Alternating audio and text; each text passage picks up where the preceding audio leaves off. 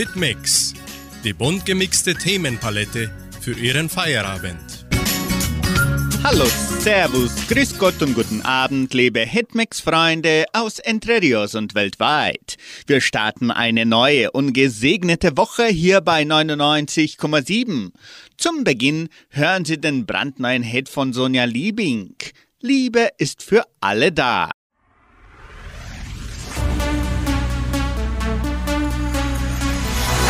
Gedacht, du bist alleine, wie du dich fühlst? So fühlt sich keiner, glaub mir, ich weiß, das Leben ist viel mehr als nur schwarz und weiß. Hast du gedacht, dass du nicht gut genug bist, weil du nicht so wie die anderen aussiehst? Dann vergiss nicht, die Welt, in der wir leben,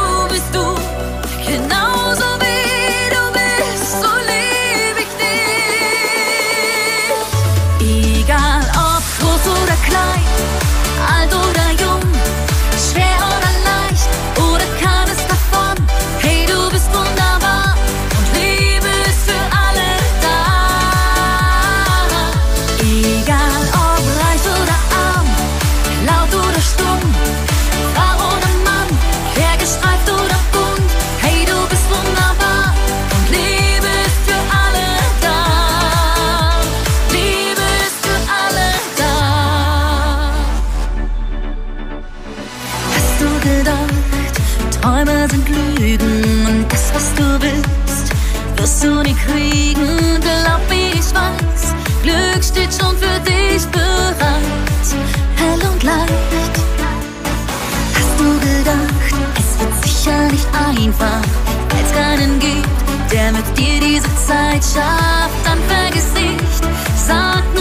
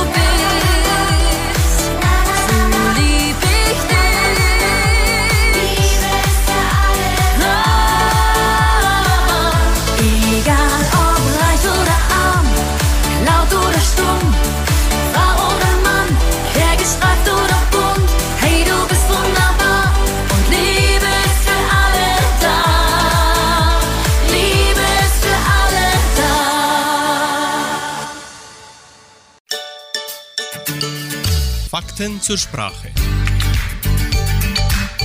Die Bilderbuchkarriere, die wünscht sich jeder, oder? Die Bilderbuchkarriere. Bei einer Bilderbuchkarriere geht es in der Regel immer aufwärts. Aber nicht immer muss sie so perfekt sein, wie sie scheint. Ein sehr gutes Abitur, ein Betriebswirtschaftslehre-Studium, drei Praktika, ein halbes Jahr im Ausland, dann der erste Job. Nach einem Jahr kommt die Beförderung zur Teamchefin und dann zur Abteilungsleiterin. Was für eine Bilderbuchkarriere, sagen die Kolleginnen und Kollegen. Das bedeutet, dass die Karriere so gut gelaufen ist wie die Geschichten in Bilderbüchern für Kleinkinder. Es gab scheinbar keine Probleme, keine Krisen und keine Rückschläge. Doch eine Bilderbuchkarriere scheint meist nur so perfekt. Auch die perfekte Schülerin vergisst mal die Hausaufgaben, auch die perfekte Studentin schreibt mal eine schlechte Klausur und auch die perfekte Mitarbeiterin hat mal einen schlechten Tag. Kurz, Bilderbuchkarrieren sind meist nicht so perfekt, wie sie scheinen. Bei Bilderbuchfamilien sollte man übrigens noch vorsichtiger sein. Die gibt es nämlich meist wirklich nur im Bilderbuch. Bei Hitmix hören Sie den Hit von Sportfreunde Stiller. Ein Kompliment.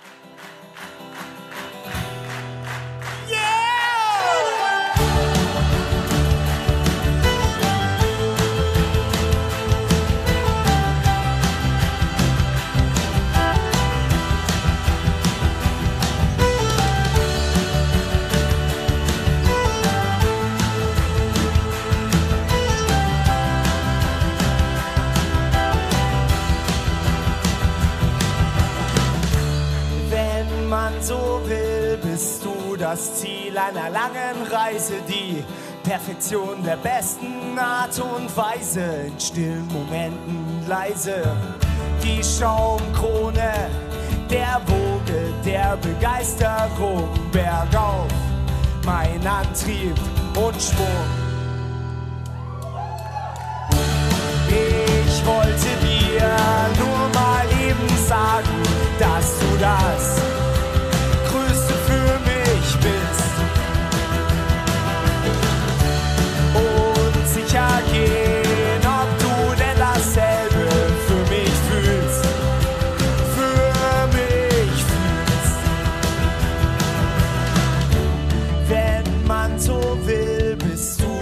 Chill-Out-Area.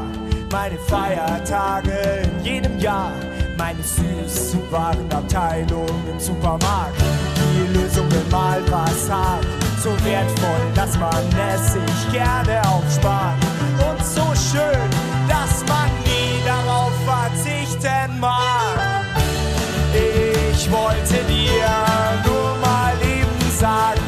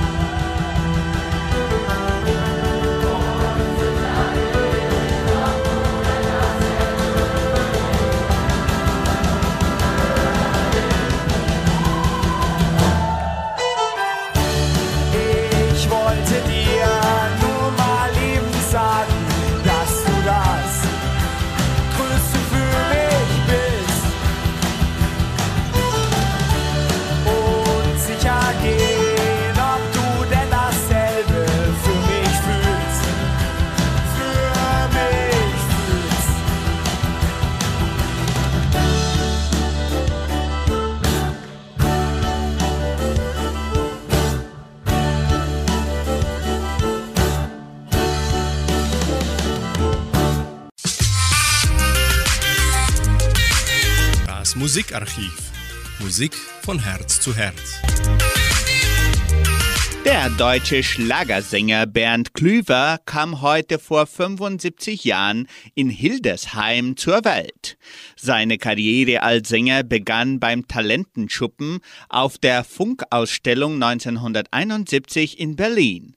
Bernd Klüver beteiligte sich auch zweimal an deutschen Vorentscheidungen zum Eurovision Song Contest.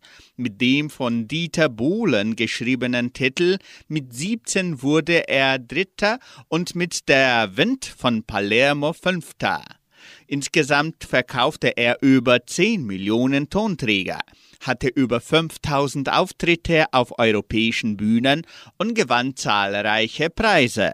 Neben seiner Arbeit als Schlagersänger hatte er auch Erfolg als Rundfunkmoderator, unter anderem beim Südwestfunk Baden-Baden. Er war auch für sich und andere Künstler als Texter tätig. Insgesamt veröffentlichte er 17 Studioalben. Klüver starb 2011 mit 64 Jahren an den Folgen eines Treppensturzes. Für ihren Montagfeierabend Bernd Klüver mit Wenn ich dich berühre.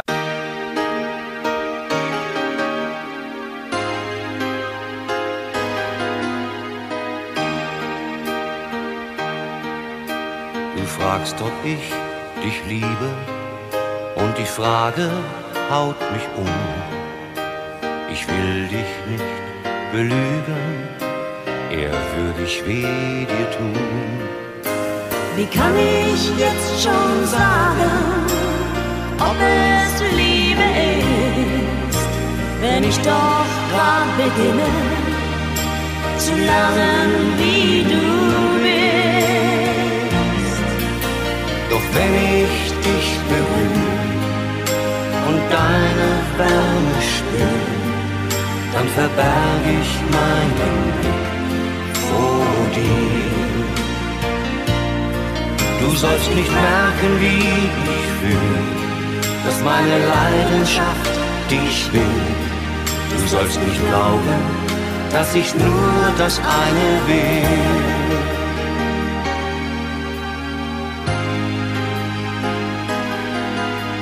Ich spüre dein Verlangen Verführung macht sich breit, doch mein Stolz ist etwas stärker noch als deine Zärtlichkeit. Ich bin in den Gefühlen noch nicht so weit wie du. Du kannst mir nicht verüben, wenn ich es noch nicht tue. Doch wenn ich dich berühre, und deine Wärme spür, dann verberg ich meinen Blick vor dir. Du sollst nicht merken, wie ich fühl, dass meine Leidenschaft dich will. Du sollst nicht glauben, dass ich nur das eine will. Du darfst von mir nicht denken, dass ich zu feige wär. Ich will dich nur nicht kränken und enttäuschen hinterher.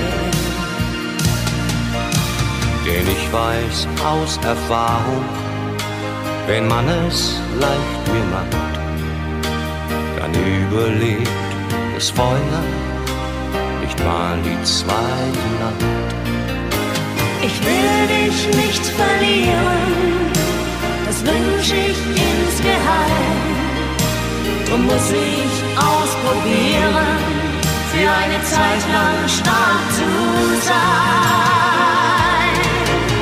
Doch wenn ich dich berühre und deine Wärme spüre, dann verberg ich meinen Blick vor dir. Du sollst nicht merken, wie ich fühle ist meine Leidenschaft, ich will. Du sollst nicht glauben, dass ich nur das eine will.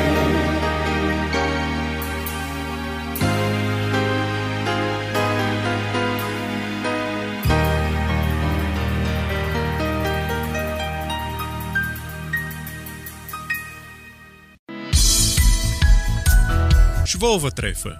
Unsere Geschichte, unsere Kultur. Im heutigen Schwovertreffer berichtet Roberto Essert über die Erntezeit in der alten Heimat. Interviews mit den Pionieren Theresia Seitz, Josef Duchacek und Sebastian Kremer aus den Jahren 2005 und 2006 ergänzen das interessante Thema. Der Monat April bedeutet in Interviews Erntezeit. Auf den Feldern ist Hochbetrieb. Seit eigenen Wochen hat in Entre die Truschzeit angefangen und die Bauern haben viel zu tun. Kukuruz und Soja wird jetzt geerntet. Es ist sechs Uhr morgens und Herbstanfang. Erntezeit. Jetzt heißt es, noch einmal alle Kräfte zu mobilisieren für einen erfolgreichen Abschluss im Kalenderjahr eines donauschwäbischen Bauern. Wochenlang geht es jetzt auf den Farmen und buchstäblich alles oder nichts. Jeder Drehtag ist entscheidend für Gewinn und Verlust. Die große Mähdrescher rappeln und von früh bis spät und die Ernte einzubringen, ehe der Regen wieder fällt. Der Mais, hier Kukuruz genannt, ist zwar nicht so anspruchsvoll wie die Soja, doch bevor der Tau nicht vergeht und die Sonne das Laub nicht trocknet, kann die Ernte nicht weitergehen.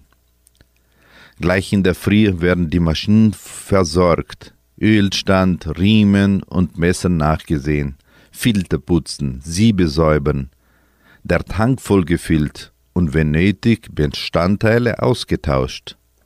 Dann kann es losgehen. Zur Fütterung und Mast baute man viel Mais an. Was heute weitgehend im Einmannbetrieb oder mit sehr weniger Arbeitskräfte bewältigt wird, war in der Zeit unserer Großeltern ein langwieriges Arbeitsprozess und manche Familien mussten praktisch alleine die Feldarbeit bewältigen, wie bei Familie Duchacek, die in Ilac zu Hause waren. Aber noch ein bisschen so zu seiner Bauerwirtschaft, wer hat das dann noch geführt? Die Mutter, alles. Die Mutter ist Acker gegangen und Stroh geführt und alles, was war. Die Mutter. Und da hat sie, darum war es nicht so wie du, dass du jetzt kannst irgendwo Arbeiter holen. Da war ein Schitter gesehen, ne? dass hier und der Arbeiter gekriegt hast, war helfen, ne? das war stark schlimm. Ne? Ich war das einmal so 19 Jahre, ich habe genauso mit Arbeiter Sonnenblumen feiern waren, Kuckucks feiern und alles das. Als Kerl hast du schon müssen mitmachen. Ne? Ich war zwar neun Jahre, einmal war groß und sah immer, bin schon ausgegangen, schon Ego oder Acker oder immer so, weil hast du müssen machen, die Mutter war alleine. Ne? Wir haben nicht so viel Feld gehabt, aber Könnt ihr euch noch erinnern, wie viel das war? Immer 16 Jahre haben wir gehabt oder was sowas. Ne? Das, was war das? Wir vielleicht 8 Hektar, 7, ich weiß nicht. Und sie hat das gepackt, allein Sie hat das alles gemacht, ja. In der alten Heimat bereitete unsere Landwirte normalerweise den Acker für den Maisbau im Herbst. Man ackert den Boden, der dann über den Winter ruhte. Im Frühjahr erst wurde geägt, kultiviert und im Mai dann gesät. Ende September oder Anfangs Oktober war dann die Mais- oder die Kukuruzernte. Manchmal brach und schälte man die Maiskolben gleich auf dem Felde. Doch meistens brachte man die gebrochenen, ungeschälte Kolben nach Hause. Zum Kukuruzschälen traf man sich dann in Schuppen oder im Hof. Buben und Mädchen kamen zusammen und bei einem Kuchen und fröhlichem Zusammensein lieschen und das pascht. Die gesunden Maiskolben kamen auf den Lattenboden, in den Czardak oder in den Hambar zum Trocknen, die restliche verfüttert man an das Viech. Sie hören noch Theresia Seitz, die aus Sechan, Rumänien stammt. Haben viel Feld gehabt, könnt ihr euch erinnern? Nein, wir haben nicht viel gehabt. Elf oder zwölf Joch. Mhm. Wir haben nicht viel Fell gehabt. Mhm. Und war das weit weg von der Stadt? Nein, das war von, bei unserem Salasch rundherum. Ah, ihr hättet auf dem Salasch gewohnt? Ja, nur von meiner Mutter, was hat äh, ihr äh, Tal gehabt. Das war ein bisschen weiter, ne? Aber von meinem Vater, das war alles ums Haus rum. Und dann hat er alles noch gepacht. Und da war aber doch auch jede Menge zu tun, ne? Ja, schon. Aha. Der Matthias hat ja schon fleißig mitgeholfen, ne? Aha. Bis zum Einrücken. Hat er auch einrücken Ja, er hat auch einrücken müssen. Mhm. Und äh, so das Verarbeiten vom Land, wie Haben ihr da Leute noch aufgenommen oder seid ihr allein zurecht? Äh, wenn es zum Kuckuckshacken war, dann haben sie als Leid geholt.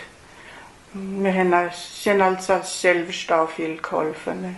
Mit getan. Aber war alles noch, äh, hat man alles selber gemacht, hat man nicht Maschinen gehabt für... Na, damals waren noch nicht viele Maschinen. Na. Nur so alles ackern ne, mit den Ross. Und wo hat man abgeliefert äh, die Produkte oder hat man nur für Eigengebrauch gepflanzt? Wissen Sie das vielleicht noch? So. Was wir für uns selber gebraucht haben, haben wir daheim gehalten. Für einmal, dass wir Brot haben. Und der Rest ist dann ab, abgeliefert worden. Ich weiß nicht wohin, ne? Ich war noch ein Kind. Ja. Und der Kuckucks ist geblieben für, für die Hänglerfuder und für die Schweinfuder und für das, ne? Und das andere ist ja abgeliefert worden. Und Sebastian Kremer, der in Dreni, Jugoslawien lebte und in einem Interview mit Karin Dettlinger über die Feldarbeit erzählte. Ihr habt auch auf dem Land geholfen? Ja, ja. Ja. Ich habe als Kerl mit neun Jahren habe ich schon gackert, ne? gepflegt. Ja. Da war, Der ja, Ross gehabt eigene. ja. Wie war euer Hof? Was hat man alles so gehabt? Oder Obstbäume und so? Was war alles? bei Da war ein, ein Truschplatz und dann war ein großer Garten. Da war ein Quetsche, da war ein Maultiere, da war ein Nuss, da war was noch, was und, und hinter dran war ja so ein Truschplatz, weißt, wo die Leute äh, die, die Triste gemacht haben mit Weizen, Hafer und Gerst und all dem.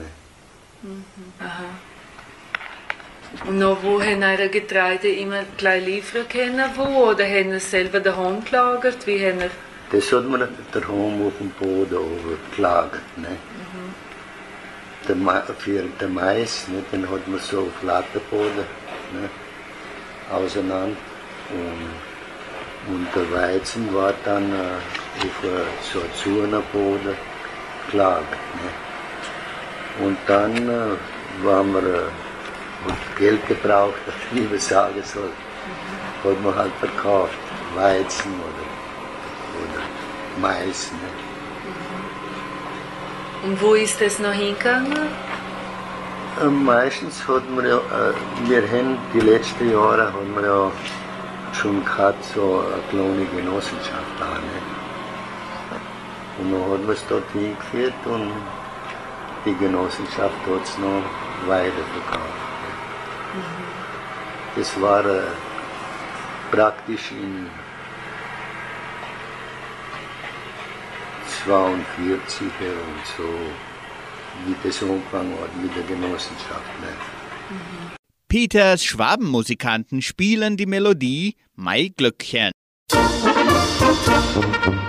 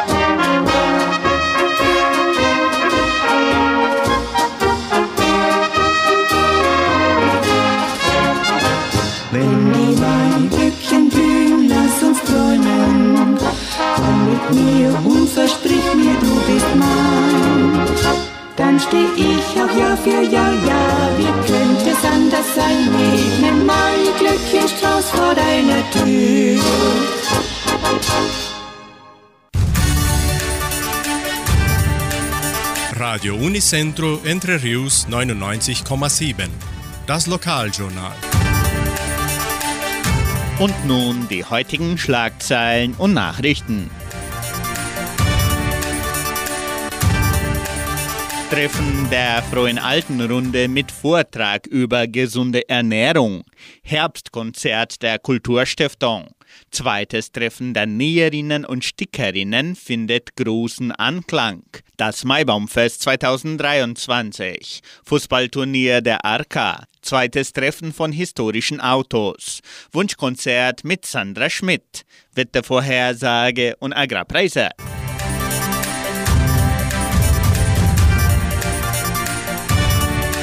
Treffen der Frohen Altenrunde mit Vortrag über gesunde Ernährung. An diesem Dienstag, den 11. April, findet das nächste Treffen der Frohen Altenrunde im Veranstaltungszentrum Agraria statt. Auf dem Programm steht eine Neuigkeit. Ein Vortrag über gluten- und laktosefreie Ernährung mit Elke Heiser-Hosting und Elke Gumpel und anschließender Verkostung von diesen Produkten. Wie üblich fährt der Omnibus um 14 Uhr von Samambaya Richtung Socorro weg und holt die Teilnehmer ab, die dann ab 17 Uhr wieder heimgebracht werden.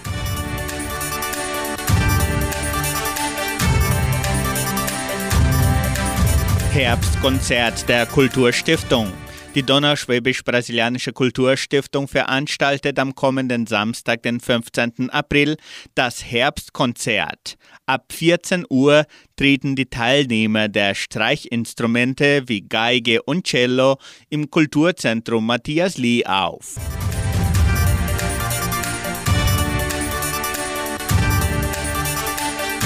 Zweites Treffen der Näherinnen und Stickerinnen findet großen Anklang.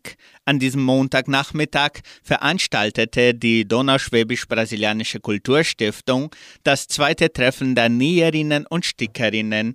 Insgesamt 25 Teilnehmerinnen aus Entre Rios und aus der ganzen Region nahmen am Kurs die Kunst des Häkelns für Amigurumi teil.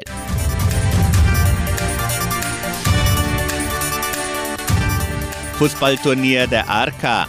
Die Einschreibungen für das Hallenfußballturnier der Arca können weiterhin bis zum 16. April erfolgen. Die Einschreibung beträgt 3 Kilo Futter pro Spieler.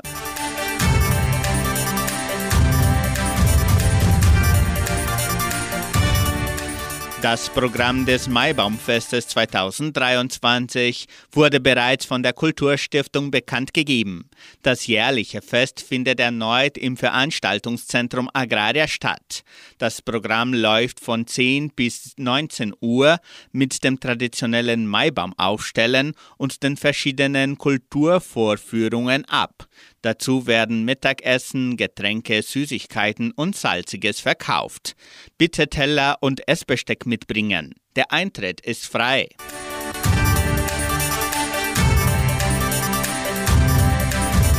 Das Veranstaltungszentrum Agraria empfängt am 16. April das zweite Treffen von historischen Autos. Alte Wagen werden ab 8 Uhr morgens zur Besichtigung ausgestellt. Die Einschreibung für Aussteller beträgt 15 Reais und ein Kilo Futter für Haustiere. Weitere Informationen unter 98404 1395. Jeden Samstag um 18 Uhr sendet Radio Unicentro Entre Rios die Wunschkonzertsendung mit Sandra Schmidt. Die Hörer haben die Möglichkeit, ihre Musikwünsche im Voraus zu bestellen. Rufen Sie an oder melden Sie sich per WhatsApp unter 3625 8528. Das Wetter in Entre Rios. Wettervorhersage für Entre Rios laut Metlog-Institut Klimatempo. Für diesen Dienstag sonnig mit etwas Bewölkung. Die Temperaturen liegen zwischen 13 und 26 Grad. Agrarpreise. Die Vermarktungsabteilung der Genossenschaft Agraria meldete folgende Preise für die wichtigsten Agrarprodukte, gültig bis Redaktionsschluss dieser Sendung um 17 Uhr. Soja 143 Reais, Mais 74 Reais, Weizen 1660 Reais die Tonne, Schlachtschweine 6 Reais und 90. Der Handelsdollar stand auf 5 Reais und 7. Soweit die heutigen Nachrichten. Sie hören den Megahit der Toten Hosen. Tage wie diese.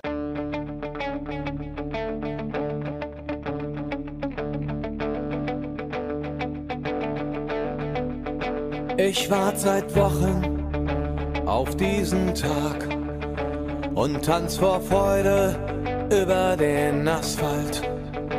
Als wär's ein Rhythmus, als gäb's ein Lied, das mich immer weiter durch die Straßen zieht. Komm dir entgegen, dich abzuholen, wie ausgemacht zu derselben Uhrzeit, am selben Treffpunkt wie letztes Mal. Durch das Gedränge der Menschenmenge bahnen wir uns den altbekannten Weg entlang der Gassen zu den Rheinterrassen, über die Brücken bis hin zu der Musik wo alles laut ist, wo alle drauf sind, um durchzudrehen. Wo die anderen warten, um mit uns zu starten und abzugehen. An Tagen wie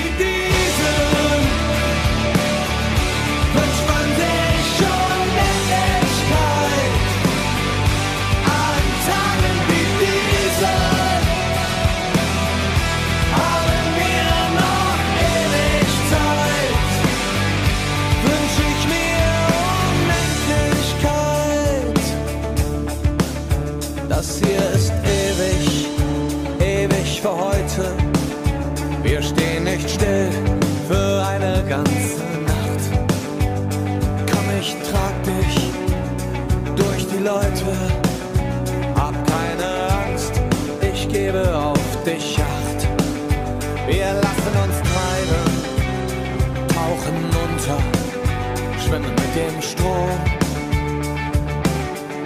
drehen unsere Kreise, kommen nicht mehr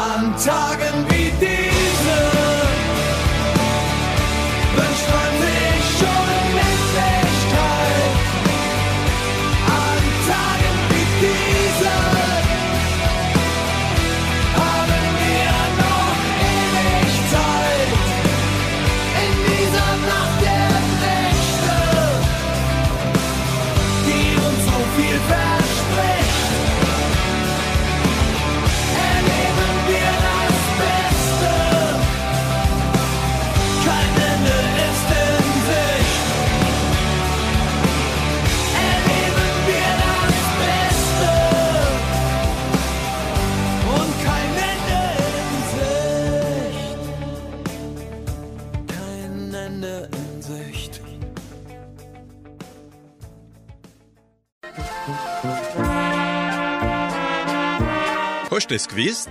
Informationen über die Donauschwabenwelle. Was geschah am 10. April in der donauschwäbischen Geschichte von Entre Rios? Am 10. April 1982. Traditionelles Reisspreustreuen in Entre Rios vor 41 Jahren. Am 9. und 10. April 83. Zither- und Akkordeongruppe in São Bento do Sul vor 40 Jahren. Am 10. April 86. Einführung der neuen Oberin Schwester Eliane vor 37 Jahren. Am 9. und 10. April 1994. Besuch der Theatergruppe aus Blumenau im Kulturzentrum vor 29 Jahren. Am 10. April 94 Wahl der Garota Collegial des Gremiums der Leopoldina Schule, auch vor 29 Jahren. Vom 10. bis zum 12. April 95 Ausstellung von österlichen Symbolen in der Leopoldina Schule vor 28 Jahren. Am 9. und 10. April 96 jährliche Gerstentagung vor 27 Jahren. Am 10. April 2004 Osterspreu. In der Osternacht gab es für die große Mädle allerlei Überraschungen. Die Burschen streuten vor den Häusern der Mädchen Spreu vor 19 Jahren. Am 10. April 2015 ungarische Volkstanzgruppe aus Zar in Entre Rios vor acht Jahren. Am 10. April 2016 drittes Treffen der Akkordeonisten in Pinhão vor sieben Jahren. Sie hören das Lied und dann Holly die ab. Es singen die Schürzenjäger.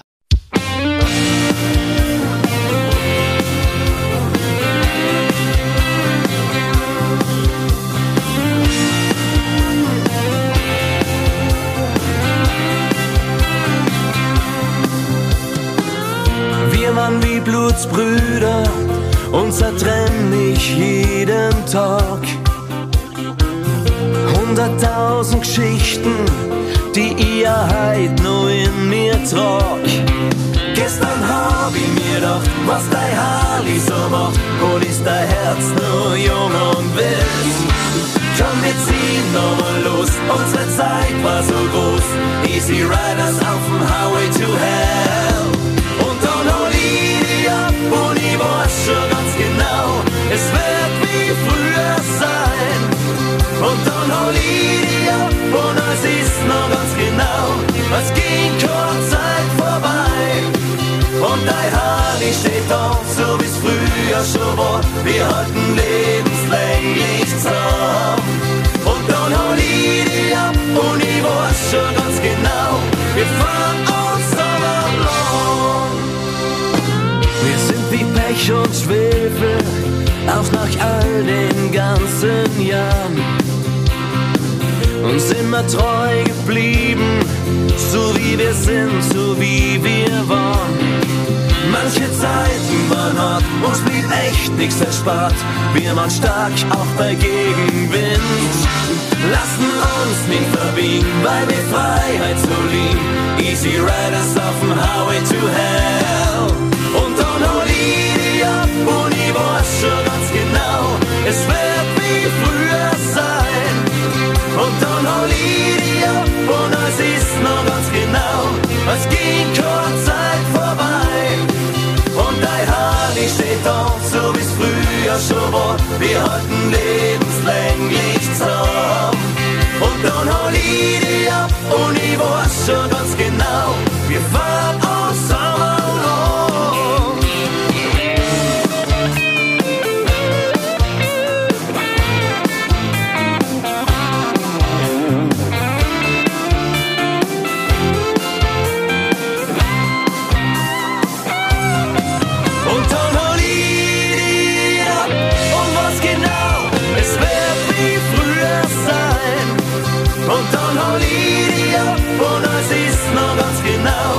es ging keine Zeit vorbei. Und dein Harley steht da, so wie's früher schon war, wir halten lebenslänglich zusammen. Und dann hol ich die ab und ich weiß schon ganz genau, wir fahren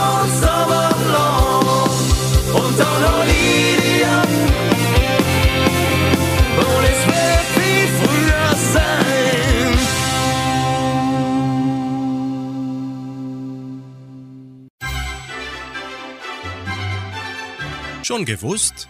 Interessante und kuriose Fakten. Dritter Tag der chinesischen Militärmanöver nach Taiwan. Chinas Armee hat ihre groß angelegten Militärmanöver in der Nähe Taiwans den dritten Tag in Folge fortgesetzt. Das Verteidigungsministerium in Taipeh teilte mit, 59 chinesische Flugzeuge und 11 Kriegsschiffe seien nahe der Inselrepublik gesichtet worden. 39 Flugzeuge hätten die früher noch respektierte, nicht offizielle Mittellinie der Meerenge der Taiwanstraße überquert und seien auch in die taiwanische Luftüberwachungszone eingedrungen, die als eine Art Pufferzone zur Volksrepublik dient. Die Vereinigten Staaten demonstrierten derweil im südchinesischen Meer militärische Stärke, indem ein US-Lenkwaffenzerstörer einen Einsatz in der Nähe des von Peking beabspruchten Mishi-Reefs fuhr. In der Folge hören Sie Kevin und Manuel mit dem Titel Ich bleib immer bei dir.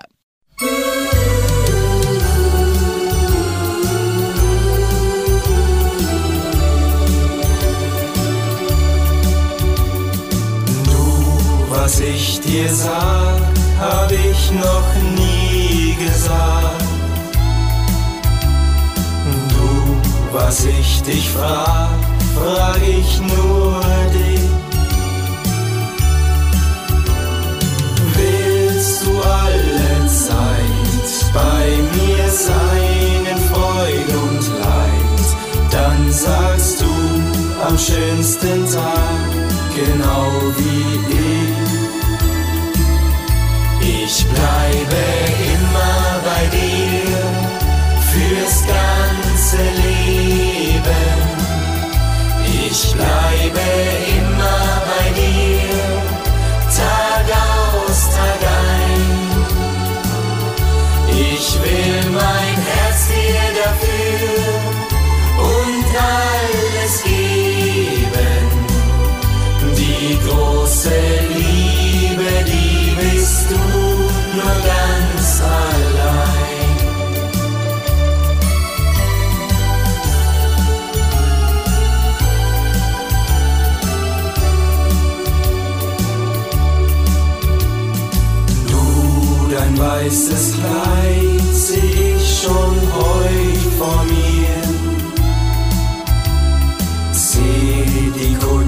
stehen vor deinem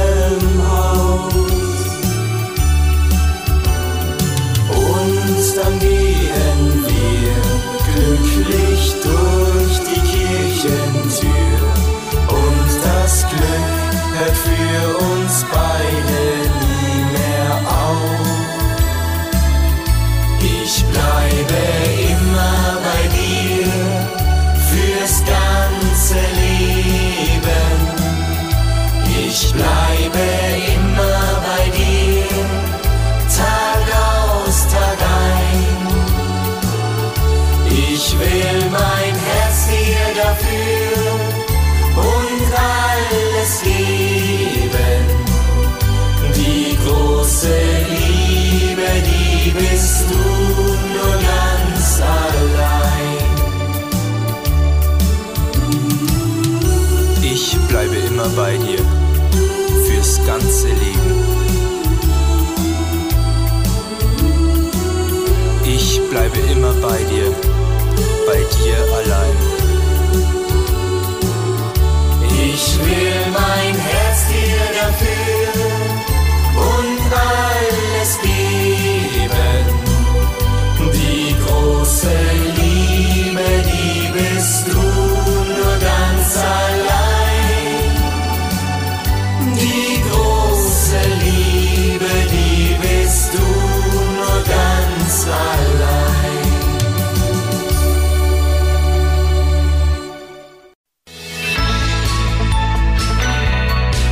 Lebensaspekte.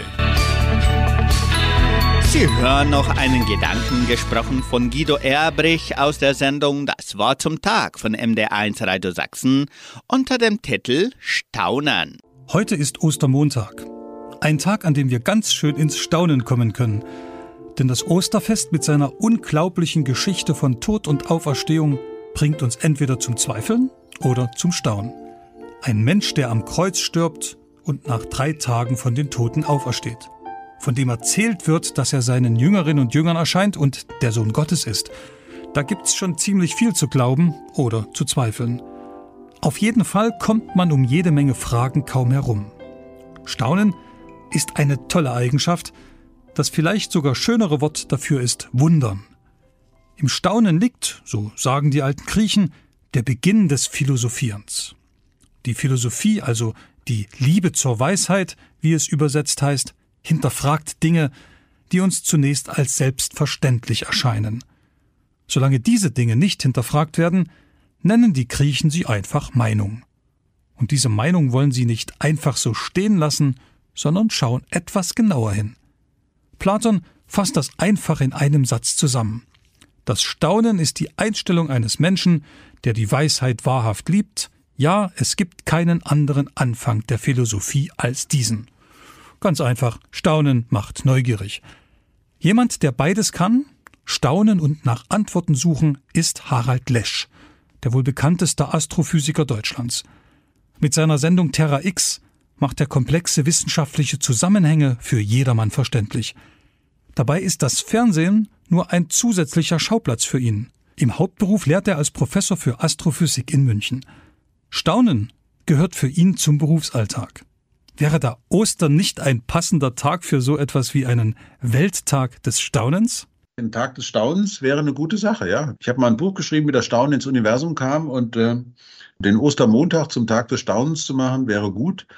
Ich fände es aber gut, wenn man eben nicht nur an Feiertagen staunt, sondern eigentlich sich immer mal wieder so einen Moment gönnt, um Welt an sich herankommen zu lassen. Dann findet man sowohl den Sinn im Leben als auch wahrscheinlich Gott. Aber die beiden stehen immer eng nebeneinander, soweit ich weiß, und äh, unterhalten sich miteinander. Der Sinn des Lebens und Gott stehen eng beieinander und unterhalten sich. Harald Lesch ist Physiker und bekennender Christ. Er drückt sich um die großen Fragen nicht herum. Gibt es Gott? Was ist der Sinn des Lebens? Aber ist es nicht ein Widerspruch, Physiker und gleichzeitig Christ zu sein? Wie vereinbart Harald Lesch den scheinbaren Gegensatz von Physik und Glauben? Ich bin ja schon so oft gefragt worden, ich lache dann immer laut los. Ich habe überhaupt noch nie einen Widerspruch in mir erlebt. Ich glaube, wenn man sehr, sehr viele Dinge, die wir tun, zerdenkt, dann ist fast alles widersprüchlich, was wir tun. Und für mich geht es nicht darum, dass ich äh, Christ bin, wenn ich Physik mache. Dann ist es wurscht, da werden Gleichungen gelöst. Aber wie ich mit der Welt umgehe, wie ich mit mir umgehe, wie ich mit meinen Mitmenschen umgehe, das hat sehr wohl was damit zu tun, von welchen Werten ich lebe. Und dass der Mensch nicht vom Brot allein lebt, das wissen wir alle. Wer in der DDR groß geworden ist, kennt sicher noch den Anspruch des Marxismus, die einzige wissenschaftliche Weltanschauung zu sein. Ein Anspruch, der sich allerdings nicht halten lässt.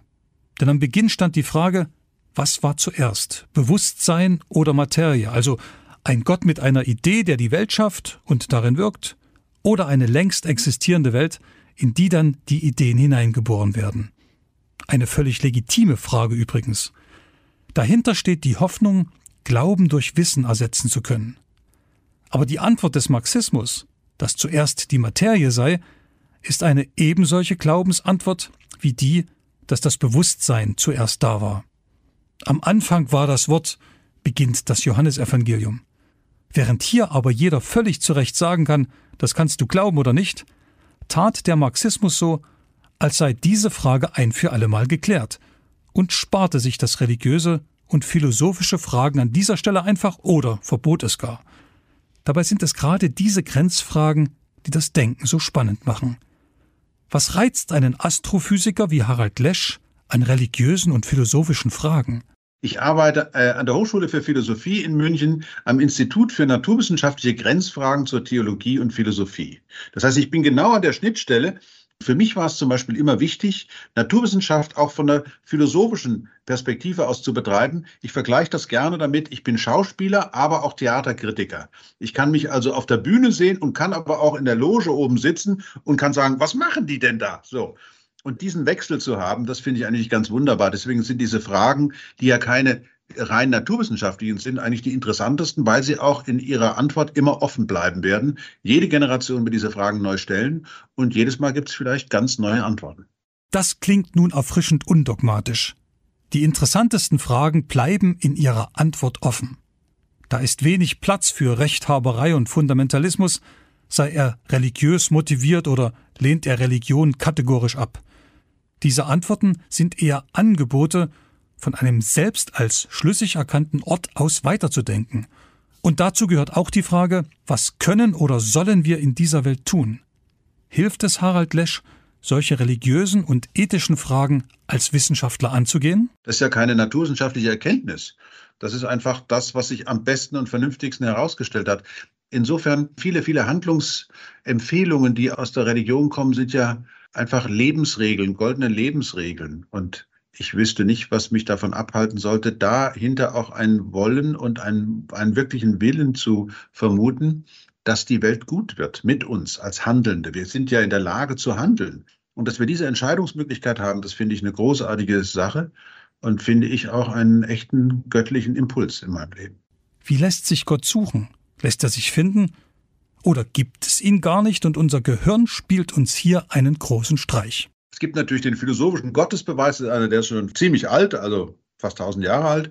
Und dann gibt es aber auch so Versuche in den 80er Jahren des 20. Jahrhunderts herauszufinden, welche Areale unseres Gehirns glauben denn an Gott und so weiter. Und ich habe meinen ersten MRT gemacht. Also in dieser Sendung sehen Sie mich also in dieser Röhre da liegen und ich meditiere und dann soll rauskommen, ob jetzt mein spirituelles Areal da oben besonders ähm, angefeuert ist oder nicht. Ich verrate es nicht.